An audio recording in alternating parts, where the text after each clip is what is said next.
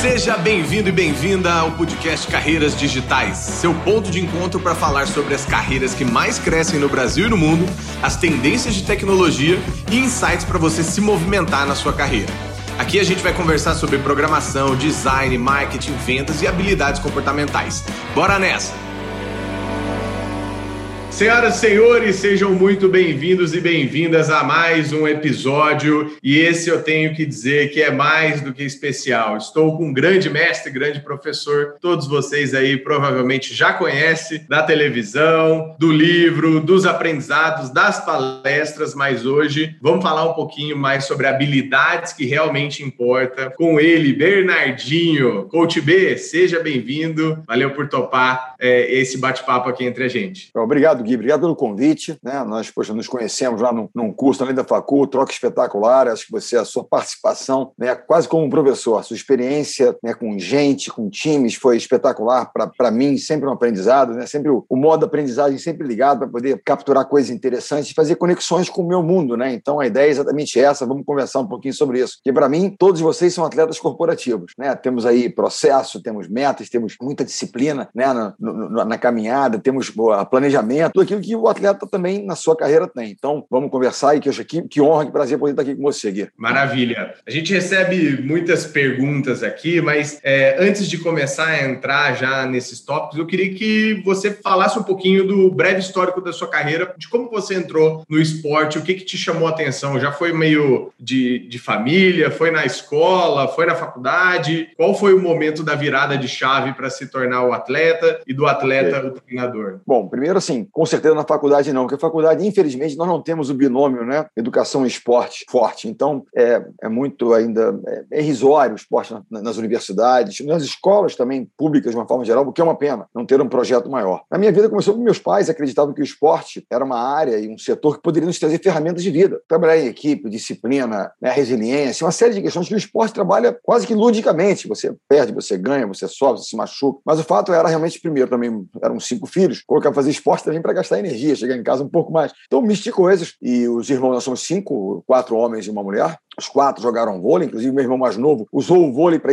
jogar, estudar nos Estados Unidos, tinha bolsa numa universidade nos Estados Unidos, então cada um de nós, de uma certa maneira, né, usou o esporte de uma certa forma. No meu caso, é, é, eu fui, é, acabei ficando, mas ficando de uma forma diferente. Porque nos anos 80, quando eu me formei na, em economia na PUC, ninguém vivia do esporte. Essa é a verdade, do vôlei. Só o futebol, um ou outro, mas era uma exceção da exceção de outros esportes. E eu então fazer economia, eu trabalhei no banco de investimentos, um estágio no banco de investimentos, depois é, comecei a empreender, entrei de sócio no restaurante e comecei a, fazer, a abrir outras frentes até que surgiu um convite para ir para a Itália. E aí eu retorno, porque a minha pergunta para a Itália é uma pergunta que os jovens se fazem muito hoje. Seria possível ver da minha paixão? Porque eu descobri que a minha paixão estava no esporte, no processo, no dia a dia com o vôlei. Eu gostava muito daquilo, sem saber que eu poderia ser um treinador ou não. Eu fui para a Itália quando recebi esse convite para ser um treinador, sem nunca ter sido. Né? Aquela história, o Richard Branson fala isso, né? Te convidaram para alguma coisa. Você não está pronto, mas você gosta muito. Vai lá e se prepara lá dentro, durante o processo, né? E foi sem saber, sem nem conhecer na época, eu fui nessa. Fui me preparar. Claro, eu tinha alguma experiência com jogador, eu tinha dentro da quadra um pouco capitão, mas não tinha nenhuma vivência maior. E aí a minha carreira, né, desde então eu mergulhei na carreira de treinador, na Itália, voltei ao Brasil, assumi a seleção feminina, depois a masculina, mas continuei, depois já saindo da seleção masculina, comecei a dar aulas na faculdade, fui eh, convencido, seduzido e foi maravilhoso, na PUC no Rio, aulas na área de liderança para jovens empreendedores, onde eu conheci o VAB, o projeto ali da Facul, aí ampliamos isso tudo e, e para mim, esses anos, os últimos anos, Gui, foram de uma conclusão, assim, a experiência vai nos trazendo, vai mostrando um pouco para a gente que, poxa, a gente tem que pensar uma missão de vida, qual é a sua missão, né? A gente fica nessa história, propósito, missão. Eu comecei ver que muito mais do que apenas ganhar e perder, que faz parte da minha indústria, tem, tem que entregar resultados com consistência, como todos nós, mas estava muito mais vinculado a gente. É, se a pessoa passa uma temporada comigo, passa alguns anos na minha equipe e eu não, não vejo a melhora, não contribuo para o crescimento daquela pessoa, eu falei na minha missão. Porque se nós trabalharmos gente, eu, até quando eu vou conversar com algumas empresas, o pessoal do RH vem falar comigo, eu falo, eu sou de RH. Por quê? Na minha indústria, não tem produto, não tem serviço, é só gente. A gente trabalha com gente. Matéria-prima é gente, o cliente é gente, tudo é gente. Não tem jeito, é só gente. Né? Então, alto rendimento, ou se você trabalha com gente mais jovem, e diversos, tem de tudo, também com homens, com mulheres, orientações sexuais diferentes, idades diversas. Tem menina de 16 anos esse ano com menina de 40 jogando no mesmo time. Então, tudo aquilo que nós encaramos nas empresas, de gerações diferentes dentro da empresa, como é que a gente consegue né, fazer com que o time funcione, a gente vive no nosso dia a dia. A diferença é que as pessoas veem as nossas ações diárias, enquanto a gente não observa as ações diárias né, do líder da empresa, do próprio time jogando. Você vê lá depois o resultado, recebe lá um demonstrativo de, né, de resultado. É tal. No nosso caso, não, as pessoas observam, veem, né? Então, porque a gente está sendo monitorado, né, escrutinado diariamente. Mas, enfim, isso é um pouco daquilo que eu faço e hoje, né, além de continuar treinador, eu, eu gosto muito daquilo que eu faço e, de alguma maneira, né, também ali, meio treinando, capacitando, mas mais do que isso, é tentando despertar as pessoas para a importância do processo de preparação. Né? E quando eu falo preparação, preparação como um todo. Ontem o Fábio me perguntou, mas onde é que você, onde é que está o teu foco hoje maior de, de, de, digamos, de, onde é que você quer crescer mais, aprender mais, na questão mais do equilíbrio, dessa questão do, do, do hard skills, do, da competência técnica, com tudo aquilo outro que tem a ver com uma coisa mais humana, de relação e também emocional. Porque no alto rendimento, nós vivemos um momento como esse de pandemia, que então ficou, aflorou muito a questão do, do emocional, e no esporte de alto rendimento isso é muito claro também, né? Sim, total. É, você é muito conhecido pelas câmeras, né, de ser um treinador mais explosivo, que né, cobra bastante dos seus atletas e tudo mais, mas do outro lado, a gente tem vários e vários elogios de, atleta, de atletas de, vários, de, de altíssimo rendimento que foram treinados por você, e eu acho que é um pouco dessa consequência da sua barra alta, tanto da disciplina, tanto do treinamento. Então, como que é essa correlação entre aquele líder muito exigente, que chega às vezes a cobrar demais e exercer um papel que para a pessoa que não está entendendo naquele momento que aquilo é o melhor para ela, ela até te critica, ela às vezes até é, é, é, reflete isso também, sendo um pouco mais ríspida, agressiva, ou às vezes espana. Então tem esses três caminhos e pela sua trajetória você teve muitos, muito mais caminho de desenvolvimento de atletas de altíssima performance do que o contrário. Mas qual que é essa correlação na sua visão? Vou, fazer aqui algumas considerações sobre esse tema, que eu acho que é um tema até que ponto, né?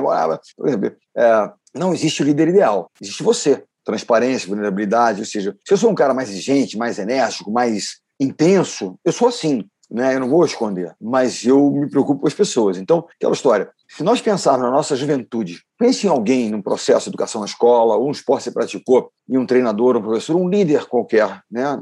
Naquele momento liderava um grupo de pessoas, jovens, que tenha de alguma forma impactado a sua carreira, a sua trajetória. Você em algum momento não odiou aquela pessoa? Caramba, ele foi duro demais comigo e tal, tal. De um modo geral, de um modo geral, as pessoas nos impactaram de alguma forma, exigiram às vezes, tentaram nos tirar de conforto. Por quê? Porque acreditavam na gente. Esse é, esse é o fato. O treinador não, não, não, não, exigiu de mim porque não acreditava em mim. É o que eu digo isso, é assim, olha, preocupa quando deixar de cobrar, pode ser que eu tenha deixado de acreditar. E tem uma coisa, se nós pararmos e pensarmos em jovens colaboradores que chegam e eventualmente resistem um pouco a uma certa barra alta, a uma certa cobrança, em algum momento, se eles não desenvolverem o potencial deles, eles podem cobrar da gente. Ah, mas você não cobrou de mim, uhum. e aí a coisa não vai. Então, eu, eu, eu acho que, é claro, cobrar e cuidar.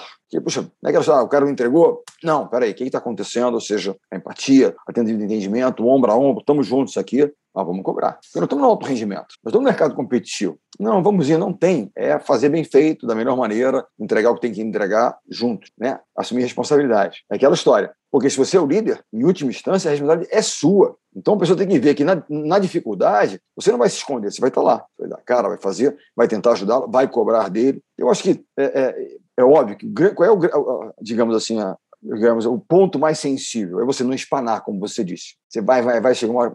E eventualmente vai acontecer, porque não existe uma equação. Ninguém tem, eu sou economista, não existe uma equação matemática para dizer até onde eu posso levar o Gui ou não. Tem que segurar um pouco. Hum. E às vezes você erra. Quando Sim. você erra, o que você faz? Você erra, você vai, pede desculpas. Olha. Uhum. Aprende com é, erro. Aprende com erro. Vai lá, assume, olha, errei, vem cá, não é assim, vamos nessa. Porque as pessoas, quando elas acreditam que você se preocupa com elas, que você realmente tal, você é duro, mas você é correto, né, e você quer o melhor para elas, elas vão aceitar que você peça desculpa, você erra, erra na forma, porque ela sabe que a tua intenção é boa. Você pode errar na forma, não na intenção. Se duvidar da tua intenção, acabou. Eu, eu postei outro dia uma, uma, um pensamento, um insight do Colin Powell, ex-general, né, Cidade de Defesa, um cara genial, uma figura humana muito equilibrada, um cara. Né, e ele diz o seguinte: a sua liderança está em, em xeque quando seus liderados deixam de vir a você. Eles já não. Ah, por dois motivos. O primeiro É um motivo chato, mas não é gravíssimo. É quando eles acham que você não tem capacidade. Olha, eu tenho aqui um problema ligado à física nuclear. Poxa, eu não vou no Bernardinho, porque não tem nada de física nuclear. Uhum. Mas o segundo é gravíssimo e realmente é, é o fim da tolerância. É quando eles não acreditam que você queira, ou está disposto, ou se preocupa em ajudá-los. Uhum. A primeira questão, eu digo sempre isso: se eles não vêm porque acham que eu sou capaz,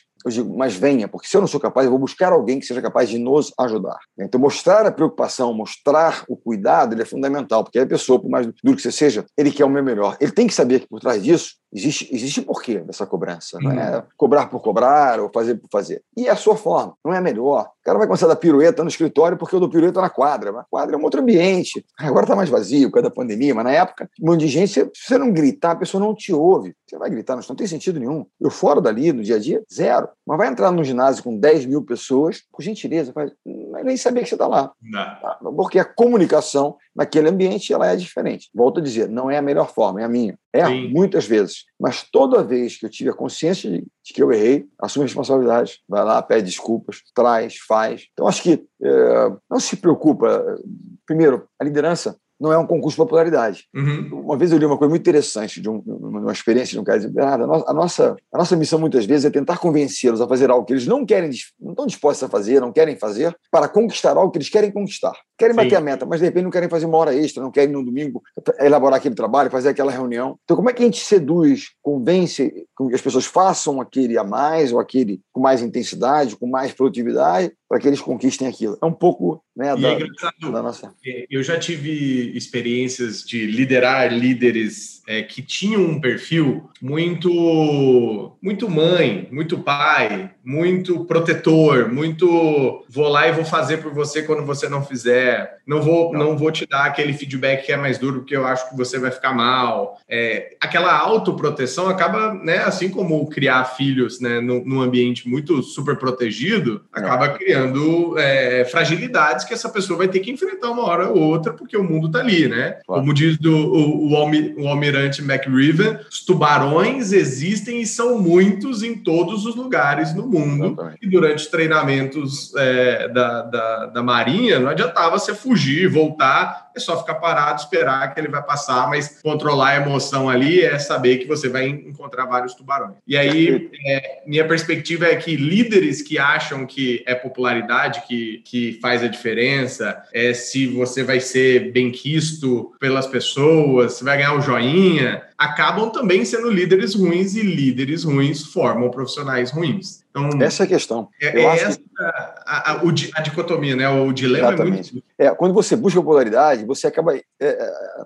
esbarrando na conveniência. Bom, ficar aqui porque o ambiente fica bom, fica tranquilo. E eu digo uma coisa, o Patrick Lencioni, no, seu primeiro, no primeiro livro dele, o Cinco Desafios das Equipes, ele fala sobre isso. Que ele fala que ele não, não acredita em ambientes harmônicos em excesso. Quando é harmonia em excesso, pode, pode existir falta de confiança. As pessoas não se cobram porque não confiam nas outras, não querem ferir suscetibilidade. Quando o ambiente é ambiente sincero, correto, e eu cobro de você, você fala, não, eu, eu sei que ele cobrou porque eu tenho capacidade, vou mostrar, vou fazer e tal. Então, isso gera o crescimento. Né? Então, eu acho que se você é, é, busca isso e se torna prote protetor demais, né? cuida em excesso, é, zela, e aí você quer evitar que ele passe por aquilo, olha, desculpa, que nós temos que mostrar, a vida não vai ser sempre justa, ela vai ser dura, mas é o que é, nós temos que lidar com isso. Então nós não, vamos, não formaremos novos líderes, profissionais serão profissionais inseguros, estarão sempre em busca de algum tipo de guarda-chuva, é em qualquer área. Se a gente fala na área populismo, é você querer agradar a todos sem fazer aquilo que é necessário ou que é certo. O que é necessário? Vamos ter que fazer uma hora extra. Ah, mas todo time dá conta, mas não vamos ter que fazer. Ah, chegamos lá na cidade e tal, o ginásio estava fechado. Tá bom, tem um estacionamento, vamos treinar no estacionamento. Ah, mas tá maluco? Não, não precisamos treinar. E é o que nós temos. Se é o que nós temos, vamos fazer o melhor com o que nós temos. Ou uhum. vamos treinar no estacionamento. Se tornou um pouco lendária a história do estacionamento e é verídica. No momento, eles ficaram chateados, mas foram, quando foram campeões, caramba, que bacana esse no estacionamento. Mas naquele é. momento, entendeu? Ah, eu fui o pior dos líderes. Não aceitavam, é isso. Exatamente. Oh, tá maluco e tal. E eu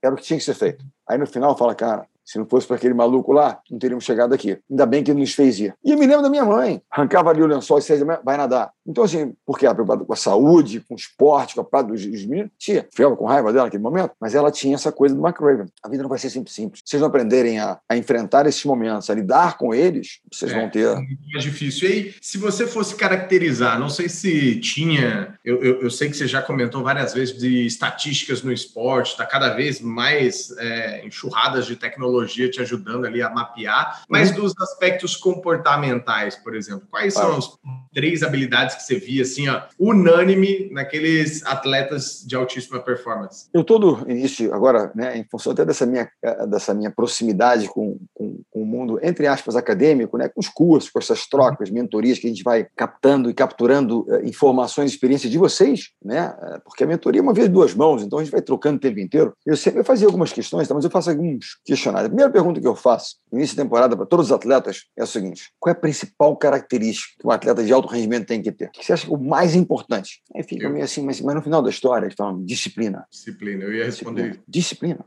é a mãe. Claro, essa é de humildade, então, mas a disciplina é a base de tudo. Para você manter a disciplina no tempo, você precisa de humildade. Que pode ser que você comece a conquistar coisas, e aí, se não tiver humildade, você acha, não, agora eu posso, Sim. né? Aí você. É, famoso, sou o principal do aí time. Você, eu sou e tal, porque aí entra o ego, você então tem humildade. Mas eu digo, o principal é a disciplina. Olha, há um processo né, a ser percorrido, a ser cumprido, né, há um plano a ser né, desenvolvido e a ser é, todo ele alimentado e todas as suas etapas cumpridas, precisa ter disciplina. Você vai acordar todo dia motivado para treinar de manhã cedo, para ir lá fazer, ou então visitar aquele cliente que você, puxa vida, meio desagradável. Não, mas é o que tem que ser feito. As distrações, como é que você diz não para aquilo, saber dizer os nãos e fazer aquilo que tem que ser feito. Então, a disciplina é a mãe, se você fala de, porra, de altíssimo rendimento. Ah, o cara tinha talento. Mas talento nesse mundo de alto rendimento são zilhares. Mas o talento associado a uma disciplina e tal faz com que ele tenha o quê? Uma carreira longeva de sucesso. Porque é a consistência. Não é o cara que teve uma, uma grande conquista e tem um de talento, alguma coisa, depois se ele não tiver isso como base, não tem. Assim eu acho que também, né? Aquela pessoa que não tem tanto talento, mas se esforça bastante, com bastante disciplina, consegue também subir. A, a, tendência é que ele consiga muito mais do que aquele que tem talento e não tem disciplina nenhuma. Ele pode ter, um, digamos, numa, numa corrida de 100 metros, ele pode, mas no mundo empresarial, os empreendedores não, não, não correm corridas de 100 metros, eles correm maratonas. Maratonas com obstáculos. É uma nova modalidade que os empreendedores uhum. do Brasil vivem, não é verdade? Então você tem que ter resiliência, você vai cair, aí tem uma, uma subida, você vai derrapar, aí você Sim. vai cair vai rolar, vai machucar, vai sangrar, você levanta e vai de novo, levanta e vai de novo. Então você tem disciplina, resiliência, saber lidar com os nãos. Ou até de alto, alto rendimento, você não vai lidar com uma derrota e ele ficar condicionado por aquilo, ele, tá? ele vai ter que jogar no dia seguinte, ele vai ter que estar depois. Então, essa questão de saber lidar com essas questões. É como qualquer profissional. Quem é um profissional da área comercial que nunca perdeu uma venda? Aí ele perdeu uma venda, um contrato, ele vai ficar desesperado vai desistir? Ou ele vai aprender? Será que eu fiz o approach correto? Será que essa era a melhor forma? Será que essa era a melhor estratégia para lidar com aquele cliente? Tem que elaborar, refletir de verdade, assumir e seguir. Mas lidar com essas questões. Você senta e chora, você levanta e vai vender lenço para quem está chorando. Então você tem que. São, são opções. A vitória e a derrota fazem parte do processo. Agora, persistir, seguir é uma escolha e depende de nós, né? Só de nós. Uhum. Porque a derrota, eventualmente, tem um mercado, tem um outro, etc. Pode acontecer. Então, acho que disciplina, resiliência, acho que a humildade é uma coisa de, da mãe de todas as virtudes, porque você vai uhum. sempre querer aprender, vai sempre querer fazer. Mas tem uma coisa que eu acho que é fundamental em qualquer área de alto rendimento, que é a comunicação. Sabe? Que é você saber ouvir, fundamental, não apenas para os líderes, mas para todas as pessoas. Um cara que a gente fala um esporte coachable, é um cara que é treinável, que ele quer, ele quer absorver, para você né, aprender um mindset de evolução, de crescimento, ele requer o que? A comunicação, também em uhum. duas mãos. Quer dizer, eu, eu dou o meu recado e eu ouço eu né, absorvo das pessoas e com isso eu vou modelando aquilo que é, que é mais importante para aquele time. Acho que é uma série de questões, a base de tudo é a disciplina. E como diz Joko, discipline is freedom, a disciplina é liberdade. É liberdade. Liberdade. E tem uma, uma lógica que, que eu chamo de ameaça dupla ou tripla, eu vi no, no, no Tim Ferriss Show, uhum. eu sou viciado naquele, naquele podcast, e ele fala o seguinte, é, tem duas formas né, de você ser bem sucedido né, na, na sua carreira profissional e nenhuma delas é o, o caminho convencional que a, acabamos sendo trilhados e estuda, aí se candidata, vai no emprego, lá, lá, lá, seja mais uma pessoa comum. Para aquelas pessoas que são de alta performance ou de alto rendimento ou de qualquer que seja né, o seu, seu, seu viés aí, aquele médico que você admira, claro, enfim, claro. sua carreira, é, essas pessoas, pelo menos dentro dessa crença ali que eu, que eu aprendi no Tim Ferriss, é que eles seguem uma lógica de ameaça dupla ou tripla tripla. Ou seja, você pode se tornar uma, uma pessoa muito boa, a melhor em algo específico, ou seja, aquele mega especialista, ou dois, você pode ser muito bom, estar ali entre os 25 melhores de duas ou três coisas. E aí você combina essas coisas. E aí eu queria saber se você acredita nessa lógica de combinação de, de fatores, que de repente fez engenharia, depois você foi lá, fez comunicação e, e essa combinação te deu um grande poder. De repente você se desenvolveu em comunicação, como você disse, oratória e tudo mais, e isso te ajudou no esporte, que teoricamente não são coisas né, é, que você estudaria dentro de uma mesma trilha. Pô, de, economia, de... economia, ah, esporte, economia, tese nada, mas muita coisa. Você acredita nisso de se tornar melhor, em, é, é, 25 5% melhor em algumas coisas e combiná-las para que isso né, cause uma, uma causa e efeito muito maior? Eu acho que há duas teses aqui, né? É, a primeira é que você, quando é The One Thing, tem até um livro, né? A única coisa, quando você foca naquilo, dedica muito tempo aqui, você tende a se tornar um expert naquele assunto. Mas eu acho que o mundo de hoje requer adaptabilidade, requer é uma capacidade de, acho que, de uma leitura mais, sabe, mais ampla, mais aberta, que tantas mudanças que vão acontecendo. Quando você tem uma coisa só e você é muito especializado e você não desenvolveu outras capacidades, talvez aquilo te restrinja, né, digamos, numa conquista maior ou numa, né, numa evolução maior. Há uma série de questões. Eu sou um cara tecnicamente muito bom, mas talvez uma, um curso de oratório me fizesse bem para poder me comunicar melhor com as pessoas que trabalham comigo, eu vou desenvolver alguma coisa, vou me tornar ainda melhor como um todo. Não que eu vá me tornar melhor naquilo que eu faço, principalmente na questão do hard skill, daquela técnica qualquer, mas a minha equipe terá um rendimento melhor a partir do momento que eu tendo essa técnica e tendo uma oratória melhor, eu me comunico melhor com eles. Né? Ah, eu não seria um treinador melhor, mas a, a economia me trouxe capacidade de interpretar números e lidar com estatísticas, talvez de uma forma diferenciada em relação a outros. Né? E querendo ou não, quando você estuda alguma coisa, alguma uma, uma, uma, nova área que você não conhece, você desenvolve uma coisa, você através do desconforto, através da, da busca, você está aqui desenvolvendo a sua capacidade de aprender. Né? Desaprende alguma coisa anterior, aprende de novo, reaprende. Então, essa capacidade que você não pode perder. Eu sempre o que você quer? Eu quero poder ler, eu quero poder. Eu estou sempre em dúvida, sou capaz de fazer aquilo que eu me proponho a fazer ou que me convida para fazer. Essa é a minha dúvida que me persegue permanentemente. Agora, quando eu olho para trás, eu sempre tive dúvidas. E fui. Né? O medo estava ali de alguma maneira. Não se, mas tinha algum tipo de medo. Mas, pô, vou preparar, vou fazer, vou, vou fazer acontecer. Né? Agora, eu acho que você ter um, um, um foco, então você se torna realmente muito bom. Mas eu não, não abriria a mão de buscar ferramentas complementares que me tragam uma capacidade. Eu, eu, eu acho que o profissional do futuro vai ter que ter algumas habilidades diferentes. Não, né? não adianta eu trazer uma máquina de fazer pontos para o meu time e ao longo do tempo o cara não, não se relaciona bem, não tem, ele não desenvolveu nenhum outro skill seja estudando, seja, né, que é só aquilo e aí fica limitado, na minha opinião. Né? É o cara que vem, por exemplo, você falou de um médico, ele vem para de repente fazer aquela incisão naquele ponto numa cirurgia, o cara é o cara, faz aquilo. Para sentar e debater uma nova técnica que seja ele, olha, sai do espectro dele, porque ele não ele muito mais difícil. Parou ali. Parou, é muito é, difícil. É. E aí, se eu pudesse chutar quais são as suas três forças, eu podia falar que é disciplina, comunicação e poder, capacidade analítica, que vem lá da economia? Eu acho que né, esses três eu acho capacidade. Né? E eu, com o tempo, eu acho que é, é isso tudo deu uma capacidade. É, os três te ajudam é, é, né? a, liderar, a liderar, claro. Eu, eu acho que tem uma outra coisa que eu acho que ao longo do tempo é que essa coisa de.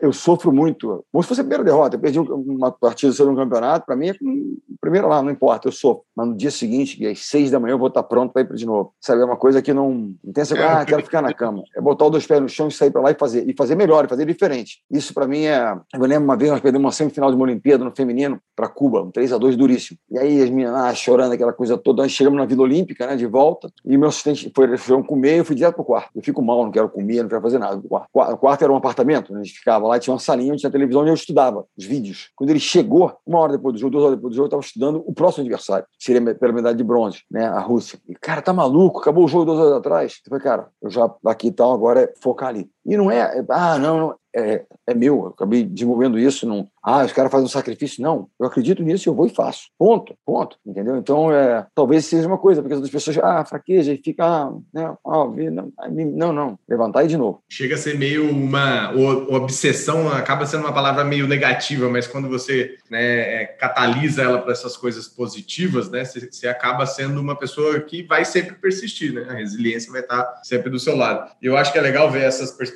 porque se eu tenho disciplina, eu sou o exemplo, que é no, no seu caso, você vai cobrar disciplina, se você não tiver, não adianta nada. É o walk As pessoas, você falou uma coisa aqui, as pessoas, ah, você vai acordar quatro e meia vai pedalar. Como é que eu posso cobrar a disciplina das pessoas e eu não tenho? eu, eu falo, ah, o cara está sobrepeso, cara, o treinador está no esporte, ele cobra isso, por que você não faz? Tá, você não vai ser um atleta, tem eu tenho 60 anos, vou ter menos de 20, 30, não é isso, mas como é que você dá o exemplo? Não apenas na sua vida pessoal, você ter disciplina que a gente quer que os atletas tenham, né, porque vai além de jogar apenas, tem toda uma série de questões, né, mas também é, é chegar no, no, horário. É aquela história, para você ser é, um grande atleta, e aí serve para quando fala atleta, atleta corporativo também. Você tem que ser o primeiro em tudo. O primeiro a chegar no treino, né, o primeiro a fazer um, um extra work, né, um trabalha mais, o primeiro a chegar nas reuniões, o primeiro, esse, esse tem que ser o primeiro. E, consequentemente, você vai ser muito bom no que você faz. Mas é, é, é, é, é, uma, é um pensamento, é um insight muito interessante de um coach americano, chama Coach Lyons. Ele fala assim: tem que ser primeiro muita coisa, para ser o melhor. Primeiro a treinar, primeiro a fazer, primeiro. Ele fala, first to show up, primeiro a se, a se apresentar. E ele tem uma frase que é sensacional, que eu uso direto, que é: Don't complain, don't explain. Show up and do your best. Não reclame, não se justifique. Se apresente e faça o seu melhor. Exato. Sensacional.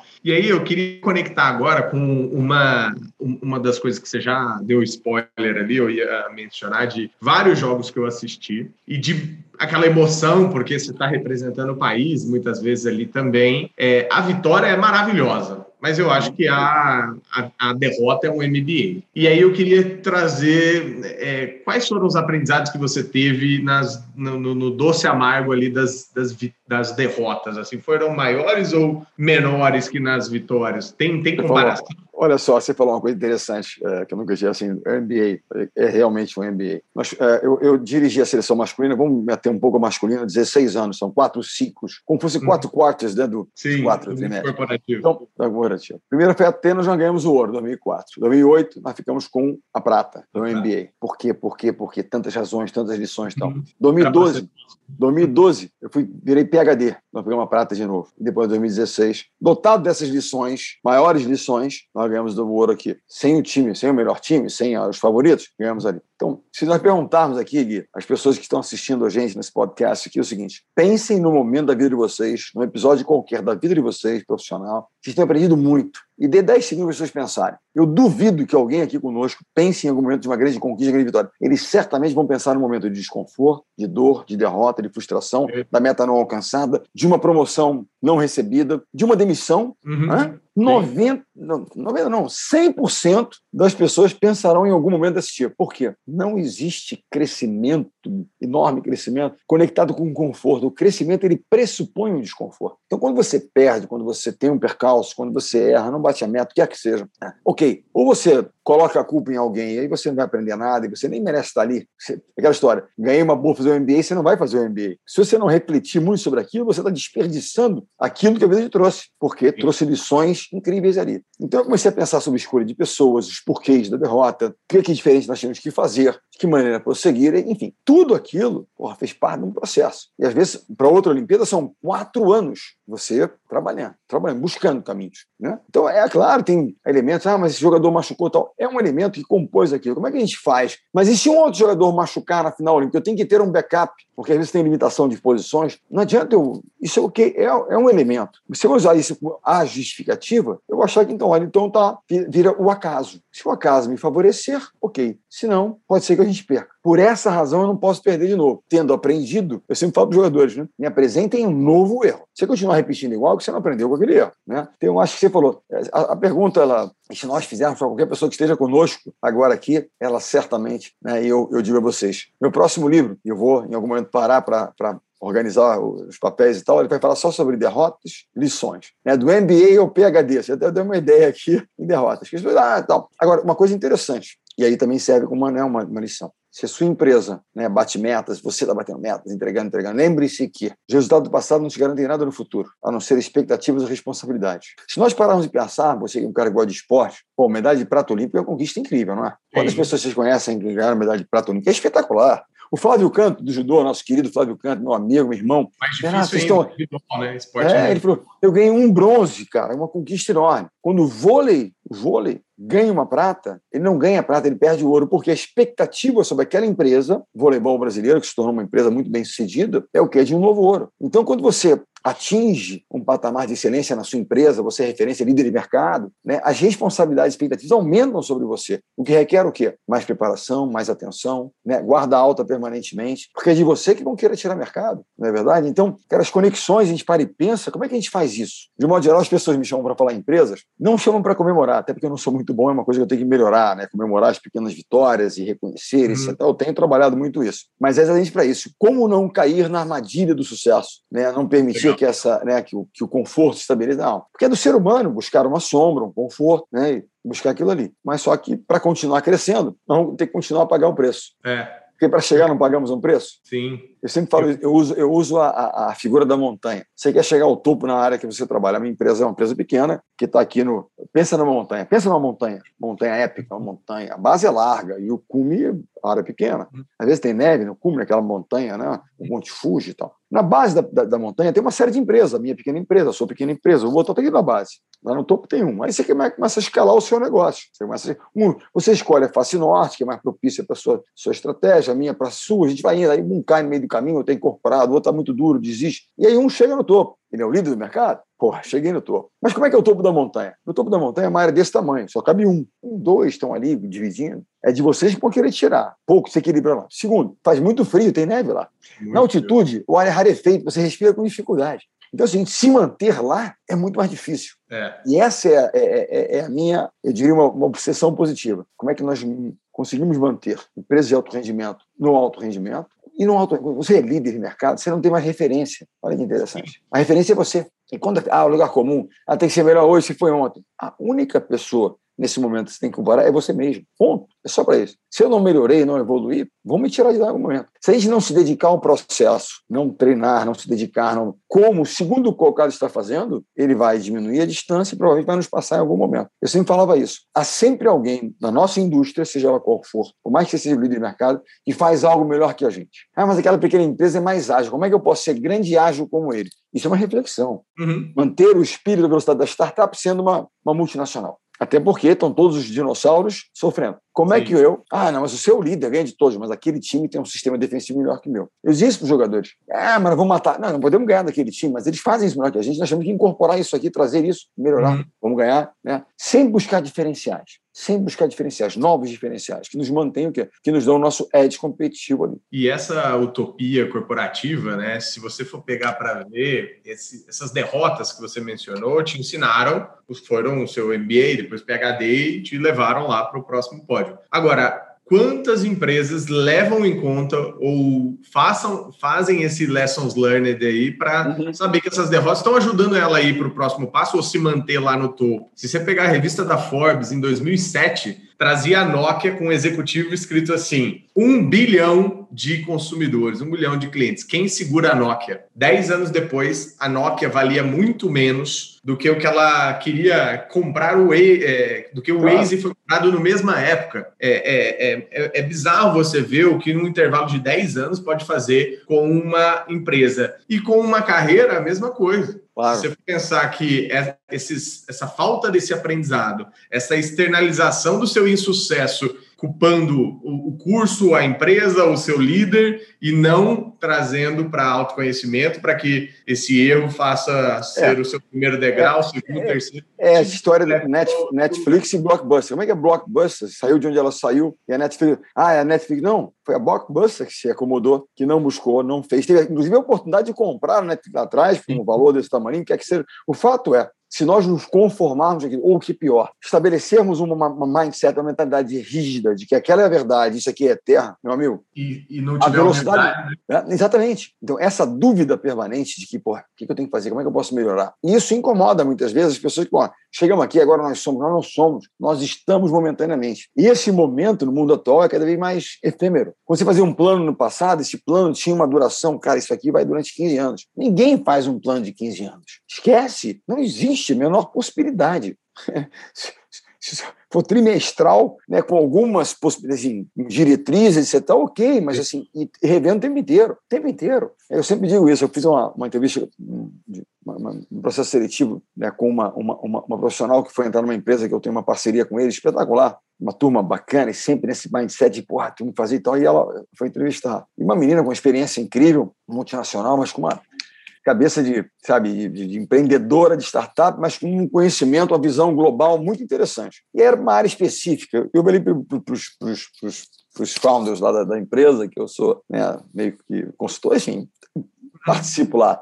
Eu sou né, o coach B, troco ideias com eles compartilho histórias. Eu disse: olha, eu não sei onde é que nós vamos escalá-las, mas uma cabeça como essa nós não podemos nos privar dela. Traz para dentro, ela vai trazer coisa boa. O que a gente quer hoje? É trazer essas cabeças para cá, que elas pensem, renovem, façam. Ela vem com uma experiência global, com esse mindset, com essa energia, quer fazer parte de uma coisa menor, onde ela tem impacto maior. Ou seja, ela tinha tudo aquilo né, que eu acredito que as empresas grande crescimento tem que ter esse, esse, esse ar novo de fazer, de revolucionar, de estar disruptivo. E, aí havia um receio assim, pô, mas ela vem de essa grande empresa, pode chegar aqui achando que ela é a... Tal. Eu falei, ah, eu dei meu voto para trazê-la. Acho incrível. E daqui a dois meses, se ela chega aqui e trabalha mal em equipe, ela não tem humildade e tal, eu volto aqui e digo, você, eu, olha, você está fora. You're fired, está demitida. É, exatamente. Teve a oportunidade, né? E, e, olha, e, tá... e, ela, e ela, e eu digo assim, mas nesse, nessa conversa, aí para falar assim, dessas skills, dessas capacidades, quando ela falou comigo, conversamos durante meia hora, foi uma conversa incrível. Aprendi coisas e saí de lá inspirado para a menina, incrível. Ela falou, uns 100 vezes nós, porque o time, cara, como eu aprendi, tal, tal, uma meia dúzia de vezes eu, mas os meus assim, porque eu aprendi, eu errei, porra, eu devia ter, nunca assim, porque eu fiz. E aquilo ali para mim, cara, foi divisor de águas, né? Assim, também. São essas pequenas coisas que me fazem, que, que batem aqui para a gente falar de trabalho em equipe e tal, né? Desses skills importantes. E ela naturalmente falava como uma team player, eu não tinha dúvidas que ela se encaixaria na situação de, de, de jogadora de time, de uma jogadora realmente de um grande time. Não, é legal demais. E quem está ouvindo a gente provavelmente anotou aí, porque são dicas para ir entrevista também, né? As perguntas são sempre sobre você e sobre o seu contexto. As respostas não necessariamente são somente sobre suas conquistas individuais, até porque jogamos no coletivo sempre, né? Até para né, se desenvolver na sua vida amorosa, você precisa do coletivo. Então, é, de alguma forma ou de outra, a gente tem que aprender a lidar com isso. E eu queria conectar, falando do, do Almirante de novo, eu sei que você é um grande fã, inclusive você que me recomendou ler e assistir tudo sobre ele. É, ele, ele traz uma questão, o Almirante McRiven, para quem não, não não conhece, ele traz sempre uma dica, né? Que um simples ato de arrumar a cama todas as manhãs fará você cumprir a primeira tarefa do seu dia. Aí você vai seguir para a segunda e vai ter orgulho de ter concluído, feita, no final do dia vai ter feita várias tarefas. E aí eu queria te perguntar, é, qual é a importância dessas pequenas coisas da vida que a gente, né, às vezes nem percebe? E quais são os exemplos que você percebeu como esse de arrumar a cama todo dia, que é um ato de disciplina, como a gente disse aqui. Perfeito, perfeito. Pessoas bem-sucedidas têm. Quais são esses hábitos você sabe, você sabe, pequenos hábitos, né? Então, por exemplo, eu até sempre eu uso do arrumar a cama, porque era algo que lá atrás, assim, e quando ele ele coloca ali, ele foi comandante dos Navy Seals, McRaven é um cara realmente muito especial. Interessante pegar o militar, perguntar qual é a principal característica de um líder. Quando você imagina um líder militar, Navy SEAL, um cara, né, tropa de elite, para o cara é controle e comando, é o cara saber, tá, tá, tá, coragem, saber ouvir, vendo que ele falou. Então você vê a sensibilidade de um, de um líder de verdade, de um especialista e de um guerreiro, de um líder de tropas de elite de verdade. Ok. Esse pequeno, esse pequeno fato, eu arrumo minha cama todo, onde quer que eu esteja. Não tenho também a capacidade de, como um hotel cinco estrelas, eu arrumo a cama todos os dias. E quando eu não faço, eu me sinto mal. Eu faço exercício todos os dias de manhã. Quando eu não faço, eu me sinto mal. Se nós também fizermos aqui um exercício, uma dinâmica com os nossos ouvintes aqui, pensem nisso. Você amanhã de manhã, eu amanhã de manhã vou dar uma corrida cedo. Mas fomos dormir mais tarde, ficamos batendo um papo aqui virtual, tomando um vinho. Então,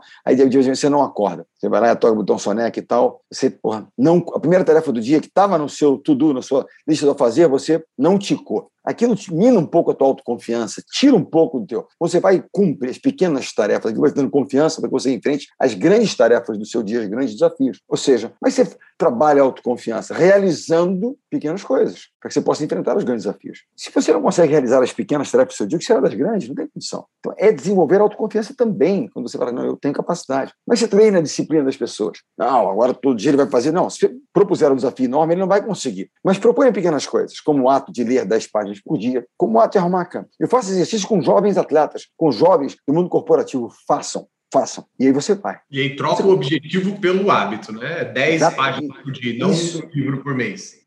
Aí você vai. Aí você vai ter ali 300. Se você, pô, capacidade. Não, agora eu. Aí você passa a se desafiar. Não, eu estou disciplinado, vou ter 20, porque além de tudo me deu capacidade, me deu coisa. Ok. E onde que. Ah, mas tá no hotel, tem a camareira, né, digamos, na vida normal? Não, não. Arruma a cama. E tem uma outra coisa, e ele falava sobre isso também, mas tem uma coisa. Por que não arrumamos a nossa cama? Tem alguém que vai arrumar? E a humildade? Será que você é tão especial que não pode fazer, executar as pequenas tarefas do seu dia? É aquele cara que chega, eu não vou arrumar a mesa, que tem alguém que vai arrumar a mesa para mim, ou o que é que seja. Então vem cá. Uhum. Aí eu estou lá no treino, eu não vou catar bola, não vou carregar o caixote para levar para cá para lá. Não, nós somos parte de um time. Eventualmente é uma atribuição diferente, mas nem por isso vou deixar de fazer aquilo que todos os outros fazem. Então, eu acho que isso é, é, é, é por exemplo, no atleta de alto rendimento. Se nós marcamos uma reunião às 9 horas e ele entra às 9 horas pela sala e está pronto para a reunião às 9 horas, é o que eu digo. Se o treino começa às 9 horas, ele não pode chegar às 9 horas. Chegar? Ele está pronto? Ele amarrou o tênis corretamente? Ele se preparou? Ele enfaixou um dedo? Você tem um problema? Etc. Não. Então, são pequenas coisas, mas que fazem a grande diferença. E outra coisa é se preparar para. Agora, nas aulas da PUC, nós estamos fazendo trabalhos de mindfulness, enfim, um pouco também de meditação, em certa medida, porque é o seguinte: você vai fazer um esporte, você não aquece para jogar, você não aquece para fazer um esporte, você aquece para entrar numa aula. Hum. Até para dar uma aula, eu vou dar uma palestra, eu aqueço. Eu vou ler, eu vou fazer tal estrutura. Uhum. Mas quantas pessoas fazem? Sim. Você aquece? Até ponto emocional que, puxa, vou enfrentar aqui uma concorrência e tal. Aí você vai ter, as emoções vão fluir ali. Poxa, um cara vai olhar para você, numa entrevista de emprego, você se prepara? Porque vai ter tensão, não vai ter tensão? Vai ter tensão. Ele olha para você de um jeito, você interpreta, cara, acho que ele não está gostando de mim. Pô, acho que eu não uhum. respondi bem. Aí começa a bater. Se você não se preparar, você tem preparação, não é verdade? Então, se preparar. Não, não, eu me preparei, eu fiz bem, estou confiante, vou, vou lidar com isso, eu sei que vai ter tensão, ele vai reagir, não tem problema, eu vou seguir. Se você não se preparar, né, você não consegue emocionalmente estar equilibrado, você não consegue tecnicamente fazer aquilo que se espera de você e serve para tudo. Eu falei de uma entrevista de emprego. Você vai demitir alguém, você não se prepara para demitir alguém? Sim. Eu fico noite me preparando, sofrendo e me preparando, porque eu tenho que, tecnicamente, porque ele vai perder o emprego, vai perder a vaga, mas ele não pode perder o respeito, Sim. a dignidade. O porquê, tecnicamente, eu vou saber, eu vou lidar com emoções. Imagina assim, um cara dorme começa a chorar na tua frente. Aí tu fica mal, como é que faz? Né? Até naquele filme que a gente porque a gente usa a do Moneyball, O Homem que Mudou o Jogo. Muito é um bom. livro muito interessante, eu li em 2004 o livro e do filme. Por quê? Ele ali faz um, um trabalho com o assessor dele, que é um, um economista. Uhum. Ah, demite então agora.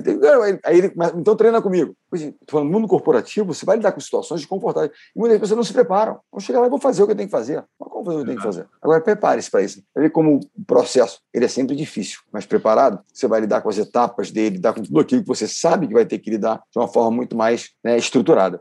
Coach B, estamos chegando na nossa reta final agora. Vai começar um bate-bola, jogo rápido agora. Vamos lá. Como se fosse uma levantada do Serginho e uma cortada.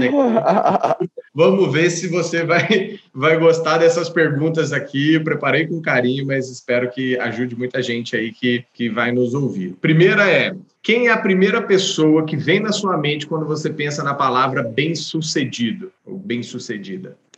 Cara, a primeira pessoa que vem na minha cabeça é um cara que virou um guru para mim. Eu digo, se você perguntasse para mim, Renato, quem é que você gostaria de conhecer? Eu não vou mais conhecer, porque ele já morreu. É um cara chamado Bill Campbell. É o treinador de um trilhão de dólares. Por quê? Porque ele impactou a vida de tantas pessoas de uma forma que pouca gente é, conseguiu. Eu, eu, ele, ele se foi. Muitos executivos aí que. Exatamente. Então, assim, é, dizem, dizem que no funeral deles, estavam lá desde Steve Jobs, a Eric Schmidt, enfim, as pessoas, esses mega, estávamos todos lá reunidos para é, é, prestar homenagem a esse cara. Então, esse é um cara, por quê? Porque ele cultivou o respeito, a amizade, a admiração de tantas pessoas que nós admiramos, de pessoas que todo mundo acha que são bem-sucedidas. Esse cara, que inclusive tem um livro sobre ele, escrito por pessoas muito bem-sucedidas, para mim, é desses caras que esse é o cara bem-sucedido. Quando tantas pessoas bem-sucedidas reverenciam um grande cara. Segunda, o que, que jovens de 20 ou 30 anos deveriam se preocupar hoje? De 20 a 30 anos? Deveriam se preocupar em desenvolver ferramentas de relações com pessoas. Eu não sei qual é o futuro do emprego, do trabalho, eu sei, ah, tecnologia e tal, mas se você, né, e quando eu falo com pessoas, com você próprio, ou seja, do autocontrole, da disciplina, mas também de comunicação, trabalhar em equipe, empatia, porque tendo isso, o hard skill nós vamos buscar em algum momento. Agora, se nós não desenvolvermos isso, imaginarmos que apenas aquilo vai nos dar condições no futuro, eu diria que não. Cada vez mais, se eu vejo que há um interesse crescente nessa área, por, pelos jovens. Eles cada vez mais, por isso eles vêm buscar, é, por exemplo, a questão de soft skills, como está aqui na, no seu fundo, eles começam a ver que essas ferramentas são fundamentais para o crescimento, o êxito, o sucesso das pequenas empresas que eles estão desenvolvendo, sejam eles empreendedores, né? nas empresas onde eles trabalham como jovens colaboradores, eles passam a entender que sem essas capacidades humanas, ou né, chama de ferramentas mais pessoais, interpessoais e pessoais, né, o êxito é mais difícil. Coach, o que, que você colocaria em um outdoor? Hum. O que, que você escreveria? Saindo ali de Guarulhos, uhum. um outdoor gigante. O que, que você queria escrever? Eu escrevi o seguinte: só não perde quem não joga, só não erra quem não tenta. perseverar ou é uma escolha, ganhando ou perdendo. É manter a humildade e seguir em frente, com disciplina e resiliência. Mas não se iluda achando que você é tão bom quando as pessoas dizem que você é quando você ganha. Nem tão ruim quando as pessoas dizem, querem fazer você querer quando você perde. Perder e ganhar faz parte do processo. Se mantenha humilde na vitória, sabendo que você não é o, não é o cara, apenas venceu, teve um êxito qualquer. Que o sucesso é dar o seu melhor todos os dias. Isso é o sucesso para mim. O cara que levanta e dá o seu melhor todos os dias com um propósito, uma causa, isso aí é tudo. Alguma coisa de embolada eu faria um outdoor bonito ali com a forma, alguém escrevesse bem. Sensacional. É um fato pouco conhecido sobre você. Talvez a gente não ache no Google. É, um fato pouco conhecido por mim, por, por pelas pessoas. Esse dia eu perguntei para um entrevistado, ele falou que não gosta de quiabo. Eu, eu gosto de quiabo, olha isso. Eu gosto de quiabo, adoro. Vou dizer para você uma coisa: as pessoas acham assim que eu, que eu não choro, que não me emociono. Né? Eu já tive momentos na frente do, do time, né? não na, na quadra, não na televisão, onde eu não consegui falar por assim eu duro eu aquela coisa toda e assim o quanto eu me emociono muitas vezes eu saio para não, não pagar o mico entre aspas, porque não é pagar mico nenhum, né? mas é num uhum. mundo que é tão, às vezes, é, de super-homens, eu já tive algumas vezes, de, é, poucas, mas não conseguir falar. E não é porque, ah, porque eu estava cortando e fazendo, é porque uma jogadora estava saindo, estava indo jogar no time, uma jogadora com a qual eu tinha eu uma relação, porra, sabe, de parceria mesmo, aquela atleta se desenvolve e tal, e eu, cara, eu soluçar e travar, e, não, cara, vai lá e padu, hum, nada disso. É. Eu não sou bom de dar bronca fora da quadra, isso ninguém sabe. Outra coisa ninguém sabe, eu sou trabalho muito para dizer não, eu tenho dificuldade. When I say no, I feel guilty. Quando eu digo não, eu me sinto culpado. Isso é muito ruim, mas estou melhorando. Então são coisas que as pessoas às vezes olhando apenas aquela imagem ali na, na quadra e tal, não tem muita ideia. Documentários que você recomenda para assistirmos? Ah, vou aqui no esporte, que é a minha área, que acho que tem coisa, porque elas transcendem o esporte, né? Obviamente, uhum. o do Chicago Bulls, né? O Last Dance, o arremesso final, que é do Michael Jordan, mas é Chicago Bulls, tem Phil Jackson, tem tantas coisas interessantes sobre time, sobre liderança. E um insight dos mais interessantes, para a gente poder dar um, né, um pequeno teaser aqui, é um spoilerzinho, Michael Jordan diz o seguinte: ele muitas vezes ele, ele espanou a turma. Muitas uhum. vezes os caras diziam, mas olha, foi necessário em algum momento os caras admitiam. Primeiro, ele dizia o seguinte: vencer tem um preço. Pagamos um preço para vencer. Ação, disciplina, tal, tal. Liderar cobra um ônus de cada um de nós, a responsabilidade. Mas eu nunca desafiei ou cobrei de alguém algo que eu não mesmo não estivesse disposto a fazer. Por exemplo, é um pequeno teaser. Uh, existe na, também no, no Netflix um outro playbook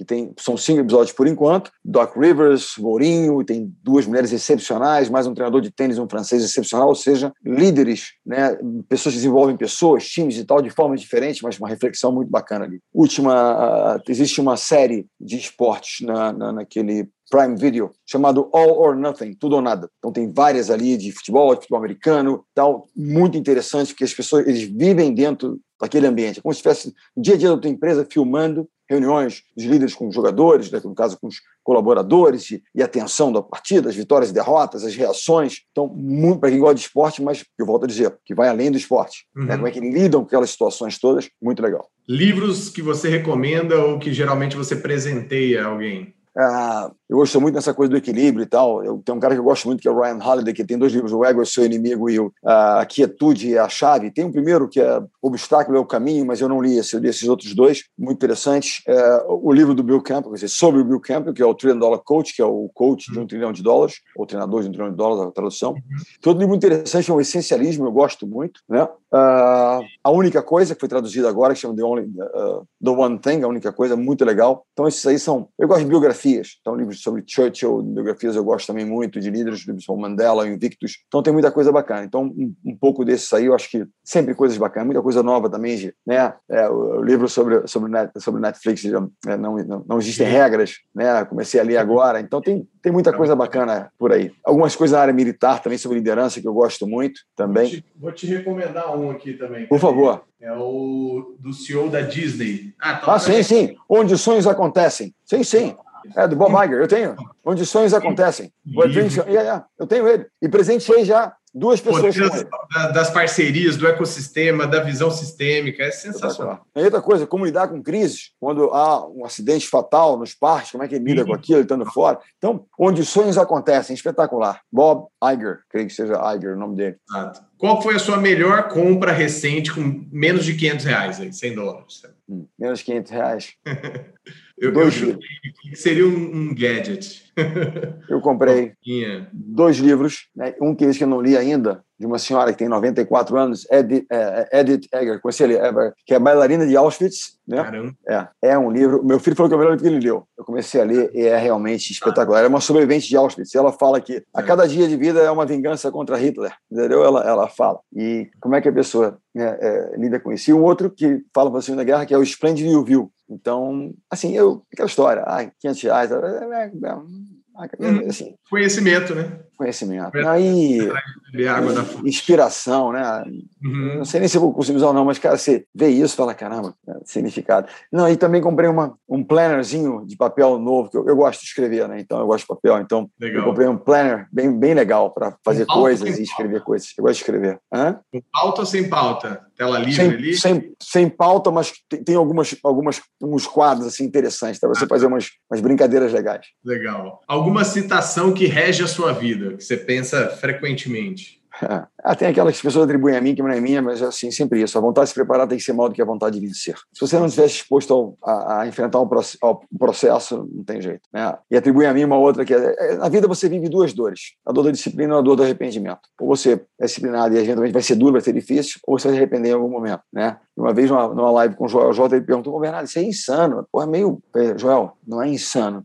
Não é loucura, é o processo. O processo uhum. exige. Então, acredito nisso. Falando em loucura, existe alguma coisa que você acredita muito e que as pessoas acham que é loucura? Ah, eu acho que eu acredito muito, mas é, como eu sou um work in progress, eu estou começando a me ver até que ponto, sim, é, eu sou um cara meio de extremos, então acredito muito nessa coisa da preparação, da entrega absoluta que vai gerar um merecimento que aí você se torna imbatível. Mas uhum. tem uma uhum. coisa que, que é um certo equilíbrio hoje que está fazendo, ao menos, uh, situar essa crença de uma forma menos uhum. intensa, mas eu acredito demais nisso e vou morrer acreditando, entendeu? Então, assim, por mais que eu, que eu tente gerar equilíbrio nisso, eu realmente acredito nisso. Né? E, e, acredito de verdade é, que tudo na vida da gente é, é coletivo. Eu falei que empreender é um esporte Melhor. coletivo, e eu digo para você o seguinte: viver é um esporte coletivo. Se nós nos conhecemos num curso há alguns meses atrás, estamos aqui trocando e fazendo, tem coisa mais bacana de você criar relações e, e compartilhar com as pessoas. Eu falo para você, de repente, o diploma, o diploma do curso, ou a medalha que eu ganhei, não sei aonde, eu não sei onde vai estar, mas que a gente desenvolve com as pessoas, isso é viver, né? entender que o coletivo é o...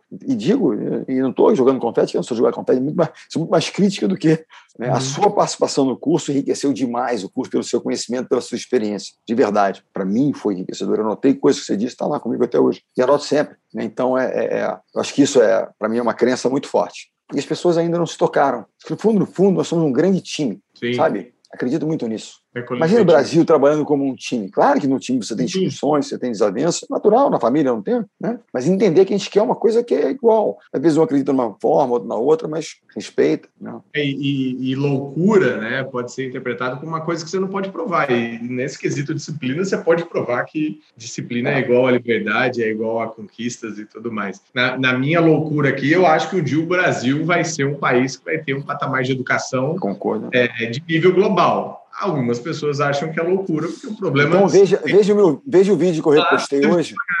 Repostei hoje o vídeo do Cortella sobre os otimistas. Eu vi, sensacional. Então, a ideia é essa. Você está falando aqui né, como o Val acredita, como o Álvaro acredita, você acredita e eu acredito. Eu tenho uma proposta para ir para fora, eu estou aqui num dilema, porque eu quero ajudar de alguma maneira. A minha por favor, eu não tenho nenhuma pretensão, as pessoas dizem, não, não tenho. Se eu puder um pouquinho, gerar um pouquinho de disciplina, gerar e tal, porque é parte do processo de crescimento, desenvolvimento, o entendimento que eu tenho que me preparar, por isso eu tenho que estudar, que a gente possa tornar uma nação diferente em função dessas prioridades importantes, se nós fizermos um pouquinho, vai, vai ser tão bom para cada um de nós, né? E acreditar que é possível. A fé, a fé não torna o processo mais fácil, mas ela mostra que é possível. A fé é possível, né? Se acredita Sim. que é possível. Não é que seja fácil, longe disso.